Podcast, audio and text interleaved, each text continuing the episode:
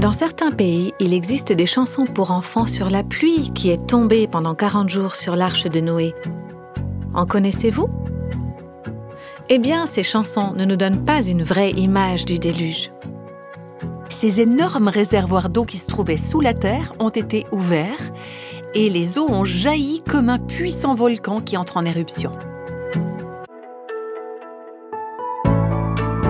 Voici le podcast Réveille nos cœurs. Peut-être pour vous, Noé et son arche était une jolie histoire, avec un zoo flottant gentiment sur les eaux. Lors des derniers podcasts, nous avons dressé un tableau plus fidèle à la réalité des événements autour du déluge.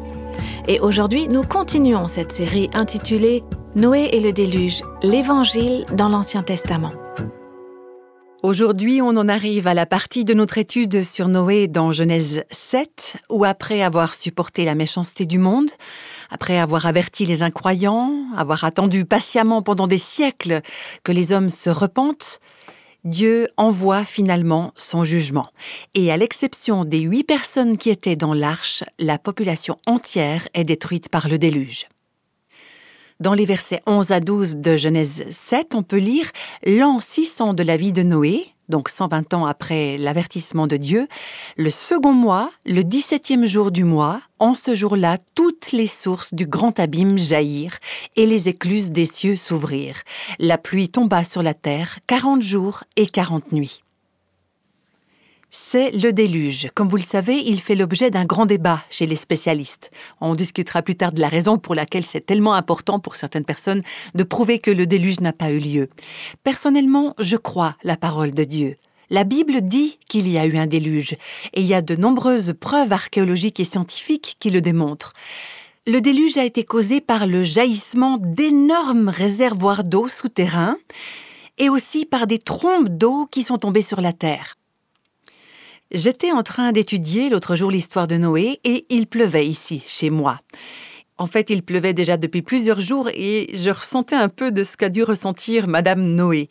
Il n'arrêtait pas de pleuvoir. Mais quand je me suis mise à étudier ce passage précisément et comment les commentateurs expliquent les causes du déluge, j'ai réalisé que même s'il pleuvait 40 jours, ça ne ressemblerait pas à ce qui s'est passé à l'époque du déluge. Et pour comprendre ça, il faut qu'on revienne au premier chapitre de la Genèse.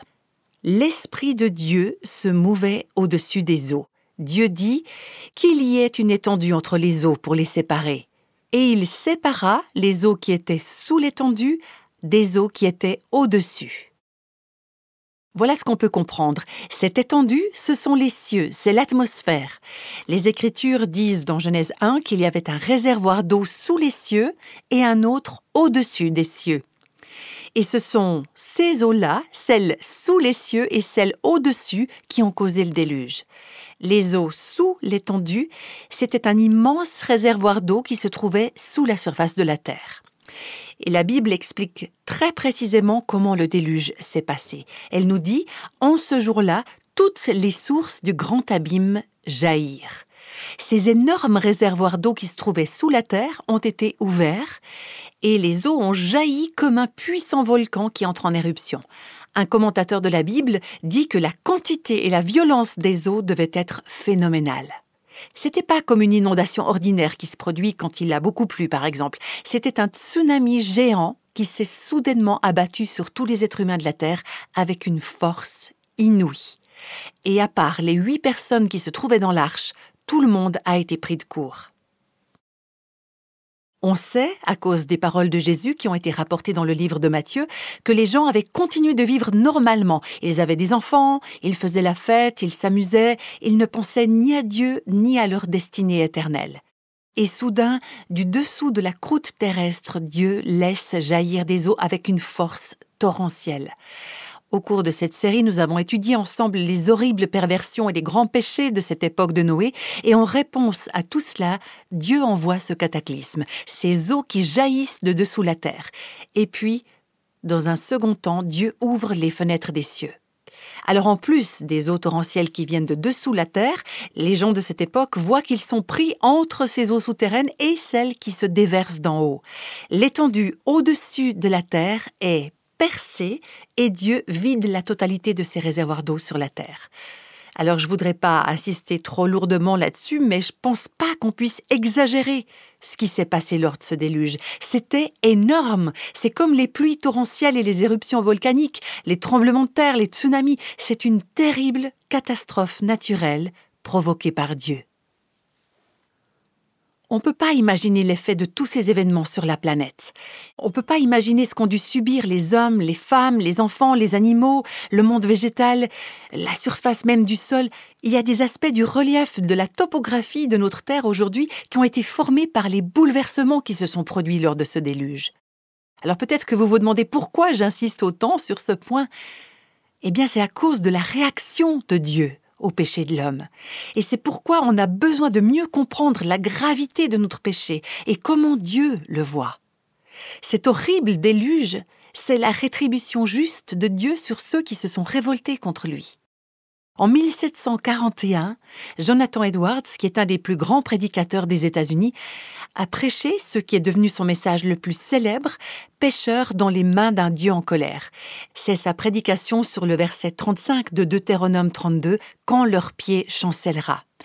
Et on va écouter maintenant un extrait de cette prédication par la voix de François Raymond. Les nuages noirs de la colère de Dieu s'amoncellent au-dessus de vos têtes. Ils annoncent une terrible tempête accompagnée d'un puissant tonnerre. Et si Dieu ne retenait pas sa main, ces nuages éclateraient immédiatement au-dessus de vous. Pour l'instant, dans sa volonté souveraine, Dieu retient les vents forts.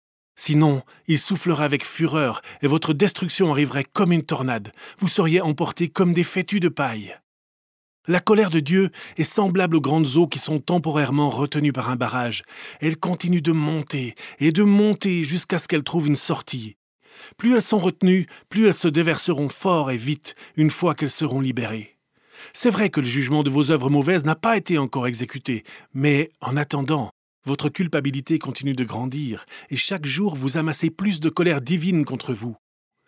Les eaux montent constamment et seule la volonté de Dieu les retient. Elles ne veulent pas être retenues, et elles luttent puissamment pour s'échapper. Si Dieu ne retenait plus la porte de l'écluse, aussitôt les vannes s'ouvriraient, les flots de sa colère s'engouffreraient avec une incroyable fureur et vous submergeraient de leur puissance sans pareille. Même si votre force était dix mille fois supérieure à ce qu'elle est, même si elle était dix mille fois supérieure à celle du démon le plus puissant et le plus audacieux de l'enfer, elle ne pourrait pas le supporter. C'est impressionnant, hein, cet extrait de la prédication de Jonathan Edwards euh, en 1741 cet extrait qui décrit la fureur de la colère de Dieu d'une façon vraiment très forte, très imagée.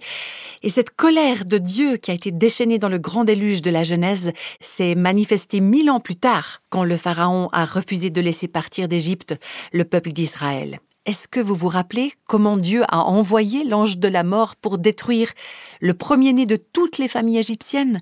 C'était la colère de Dieu déchaînée sur ceux qui refusaient de se repentir et on voit la colère du jugement de Dieu se déchaîner une autre fois encore, 1500 ans plus tard, quand le propre Fils de Dieu a été mis à mort, et que sur le Christ se sont déversés tous les flots de sa grande colère contre le péché de l'homme. Le jugement de Dieu, immense, incompréhensible, puissant, détruit tout sur son chemin, sauf ceux qui croient ce que dit l'Évangile qui se repentent et qui sont en sécurité dans l'arche. On trouve si peu d'enseignements aujourd'hui dans l'Église et dans notre monde sur le jugement de Dieu, la colère de Dieu contre le péché de l'homme. Et je pense que c'est une des raisons pour lesquelles on a aujourd'hui une forme de christianisme qui est superficielle, désinvolte. Il arrive que les gens viennent en riant pour faire leur profession de foi en Christ devant l'Église, sans conviction de péché, comme s'ils n'avaient jamais ressenti ni le poids ni la culpabilité de leur péché. Voilà pourquoi ils peuvent faire cette profession de foi et ensuite continuer à vivre dans le péché pendant des années. Mais la personne qui n'a jamais éprouvé un cœur repentant, qui ne s'est pas détournée de ses péchés pour aller vers le Christ, elle n'a pas de raison d'avoir l'assurance du salut. Elle n'a aucune raison de s'attendre à être préservée lorsque Dieu déchaînera sa colère et son jugement dernier sur ce monde. On ne peut pas apprécier pleinement, à sa juste valeur, le salut du Christ et la croix du Christ, tant qu'on ne comprend pas qu'on a été sauvé de la colère de Dieu. Par conséquent, le récit du déluge nous avertit. Il avertit chaque génération que le péché est grave aux yeux de Dieu. C'est un avertissement sur le jugement dernier, sur la colère de Dieu qui viendra un jour sur toute la terre. Et c'est pourquoi le message, c'est repentez-vous, croyez à l'Évangile, réfugiez-vous en Christ. C'est lui votre arche, votre refuge.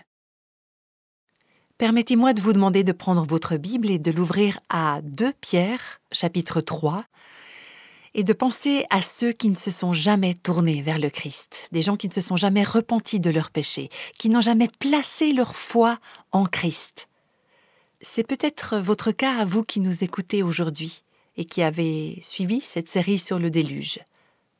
Ou alors peut-être vous qui nous écoutez et qui pensez à quelqu'un de votre entourage qui n'est pas croyant.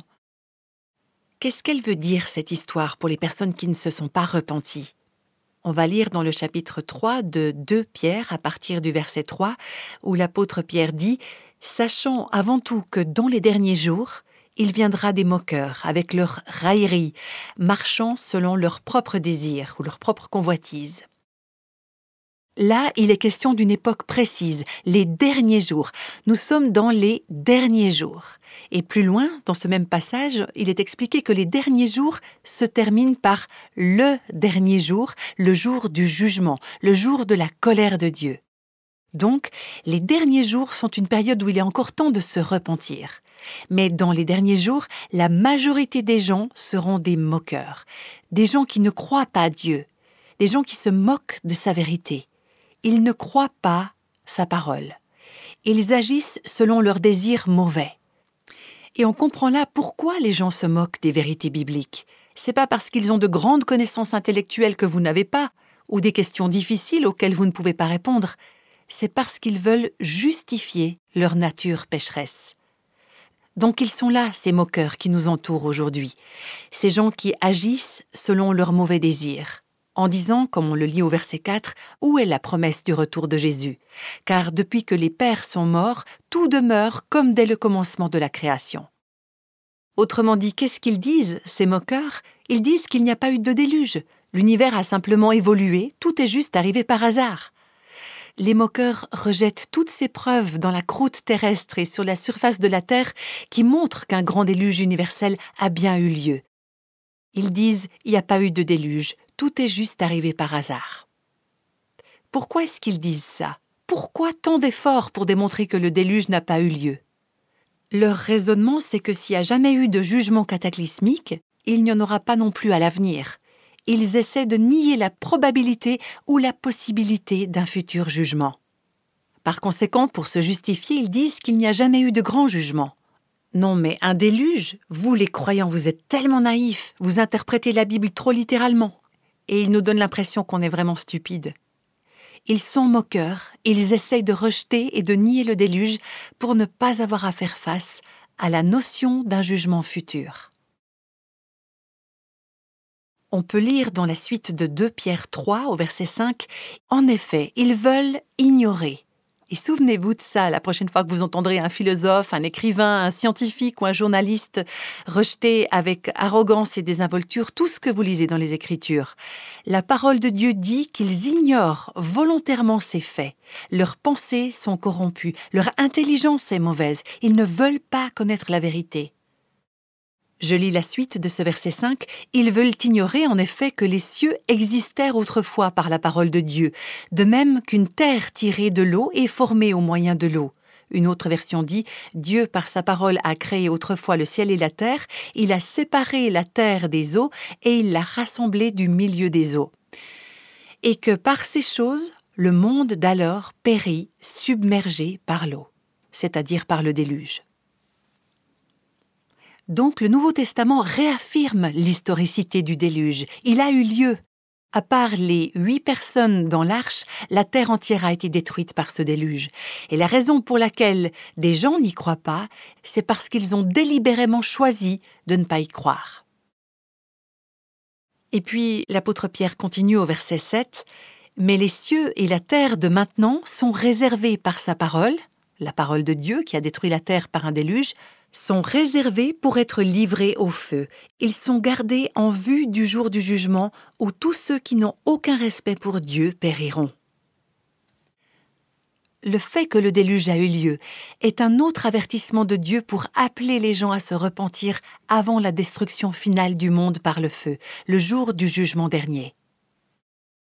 On continue au verset 8. Mais il est une chose, bien aimée, que vous ne devez pas ignorer. C'est que devant le Seigneur, un jour est comme mille ans, et mille ans sont comme un jour. Du point de vue humain, le jugement dernier peut sembler très lointain, mais dans la perspective de Dieu, il n'est pas loin du tout. Ce jour vient, il arrive bientôt. Maintenant, au verset 9, le Seigneur ne tarde pas dans l'accomplissement de sa promesse, comme quelques-uns le croient, mais il use de patience envers vous, car il ne veut pas qu'un seul périsse, mais il voudrait au contraire que tous arrivent à la repentance. Est-ce que ça veut dire que tous les hommes vont se repentir, que tout le monde sera sauvé? Il y a d'autres passages de l'Écriture qui nous indiquent que ce n'est pas le cas. Ce verset parle de tous ceux que Dieu a appelés et a choisis pour être rachetés. Dieu attend que tout cela croient, que tout cela soit sauvé. Dans ce contexte, il ne peut pas s'agir de tout le monde, parce que les versets précédents et suivants parlent du jugement dernier sur les incroyants. Donc ce verset ne peut concerner que tous ceux que Dieu a choisis et a appelés à croire. Dieu attend, il leur donne du temps pour se repentir et pour croire l'Évangile. Au verset 10, l'apôtre Pierre dit Le jour du Seigneur viendra comme un voleur. Tout d'abord, qu'est-ce que c'est le jour du Seigneur? Pierre parlait des derniers jours, il disait qu'un jour de jugement arrivait, maintenant il parle du jour du Seigneur. Dans l'Ancien et dans le Nouveau Testament, le jour du Seigneur désigne le futur jour de la colère et du jugement de Dieu, quand Dieu mettra fin à ce monde tel qu'il existe aujourd'hui. De même que le déluge est vrai, qu'il s'est réellement produit et qu'il a détruit le monde, de même, le jour du Seigneur arrivera quand Dieu enverra le feu pour détruire ce monde. Ce sera le jour du jugement dernier. Et il est écrit que ce jour-là viendra comme un voleur. Comment il vient, un voleur? Alors il frappe pas à la porte, il dit pas bonjour, je peux rentrer? Un voleur, qu'est-ce qu'il fait? Il est rapide, il agit en secret, il se déplace sans bruit, personne ne l'attend. L'apôtre Pierre dit Le jour du Seigneur viendra comme un voleur. Le jour du Seigneur viendra donc quand les méchants, les injustes, les incrédules ne s'y attendront pas. Il les prendra par surprise. Il surprendra les gens qui ne se sont pas préparés à l'éternité. Et il sera trop tard à ce moment-là pour se préparer. En ce jour, les cieux passeront avec fracas. Là, les cieux désignent l'univers physique tel qu'on le connaît. Le monde sera consumé par les flammes. Le verset continue, les éléments embrasés se dissoudront. Certaines traductions disent que ces éléments fondront à cause de la chaleur ardente, et la terre avec les œuvres qu'elle renferme sera consumée. La terre et tout ce qui a été fait sur elle sera mise à découvert, sera embrasé, consumé. Le jour du jugement arrive. Dans Hébreu 9, verset 27, on lit qu'il est réservé aux hommes de mourir une seule fois, après quoi vient le jugement. Jésus a dit dans Matthieu 13, verset 40 à 42, Comme on arrache la mauvaise herbe et qu'on la ramasse pour la jeter au feu, ainsi en sera-t-il à la fin du monde. Le Fils de l'homme enverra ses anges, et ils élimineront de son royaume tous ceux qui incitent les autres à pécher et ceux qui font le mal. Ils les précipiteront dans la fournaise ardente, où il y aura des pleurs et d'amers regrets. Ce thème du jugement de Dieu qui vient sur les pécheurs non repentis se retrouve dans toute l'Écriture. J'ai passé les cinq premiers épisodes de cette série à démontrer qu'il s'agit d'un jugement juste, un jugement qui est mérité à cause de notre grand péché, et que Dieu pourvoit toujours une voie de secours pour que personne ne soit obligé de périr.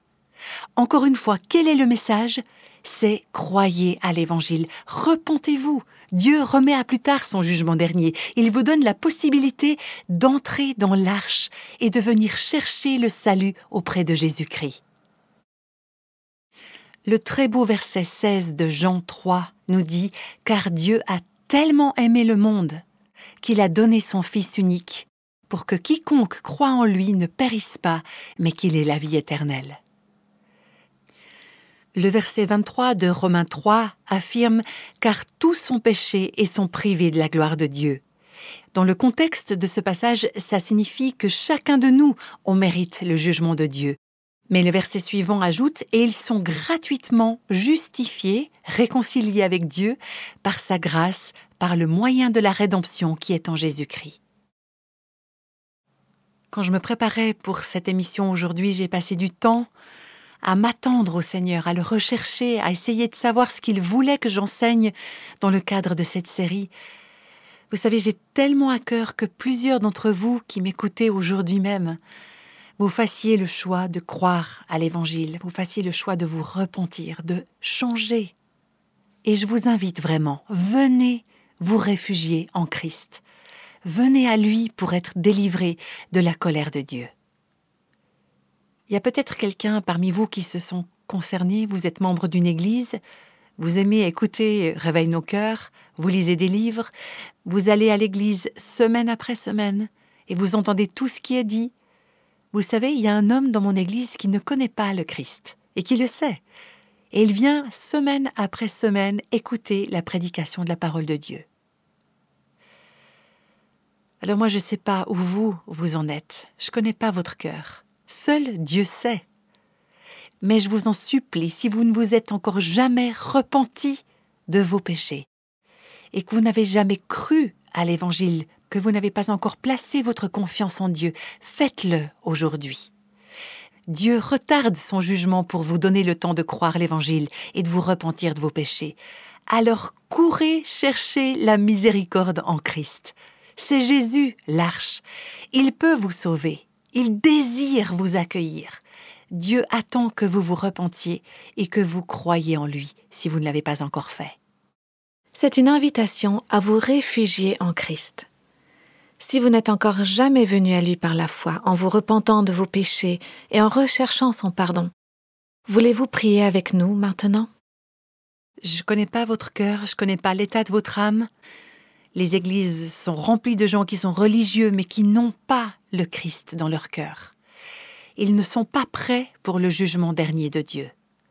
Ils ont cru dans une église, ils ont peut-être répondu à un appel pendant un culte, une messe, une soirée d'évangélisation, ou bien ils sont devenus membres d'une église, ils ont signé un document, ils ont fait beaucoup de bonnes œuvres religieuses, mais ils n'ont pas le Christ en eux. Ils sont toujours sous le coup du jugement et de la colère de Dieu. Peut-être que vous faites partie de ces personnes. Et si l'Esprit de Dieu vous a convaincu de votre condition de perdition, permettez-moi de vous supplier, tournez-vous vers le Christ. Croyez à sa bonne nouvelle, repentez-vous, courez vers lui, venez à Christ si Dieu vous met ça sur le cœur, si Dieu vous appelle. Il vous dit, l'arche est ouverte, la porte est encore ouverte pour vous. Le jugement n'est pas encore venu, les flots ne se sont pas encore déchaînés. Croyez à l'Évangile et repentez-vous. Tournez-vous vers Jésus. Vous pouvez faire ça très simplement maintenant en disant Seigneur, je ne peux pas me sauver moi-même. Je reconnais qu'il y a du péché en moi. Je mérite ton jugement et ta colère à cause de mes péchés. Alors merci d'avoir donné Christ comme sacrifice pour mes péchés, comme une arche dans laquelle je peux aller me réfugier pour être en sécurité. Seigneur, de tout mon cœur, je te prie pour que les personnes qui ont besoin de toi reçoivent ce message. Pour que ces personnes se convertissent pour ta gloire. Parce que dans ton amour, tu ne veux pas qu'une seule personne périsse, mais que chacun, chacune arrive à la repentance. Seigneur, on te rend gloire pour les âmes que tu es en train de sauver maintenant. On te remercie d'avoir sauvé nos âmes et de nous avoir amenés à Christ, notre grand sauveur, notre refuge. Et c'est dans son nom, dans le nom de Jésus, que nous prions. Amen. Vous êtes-vous déjà retrouvé dans une situation où vous avez craint le jugement de Dieu? Si vous êtes en Christ, vous pouvez être libéré de ces peurs. Et nous en parlerons dans le prochain podcast. Alors rejoignez-nous sur Réveille nos cœurs.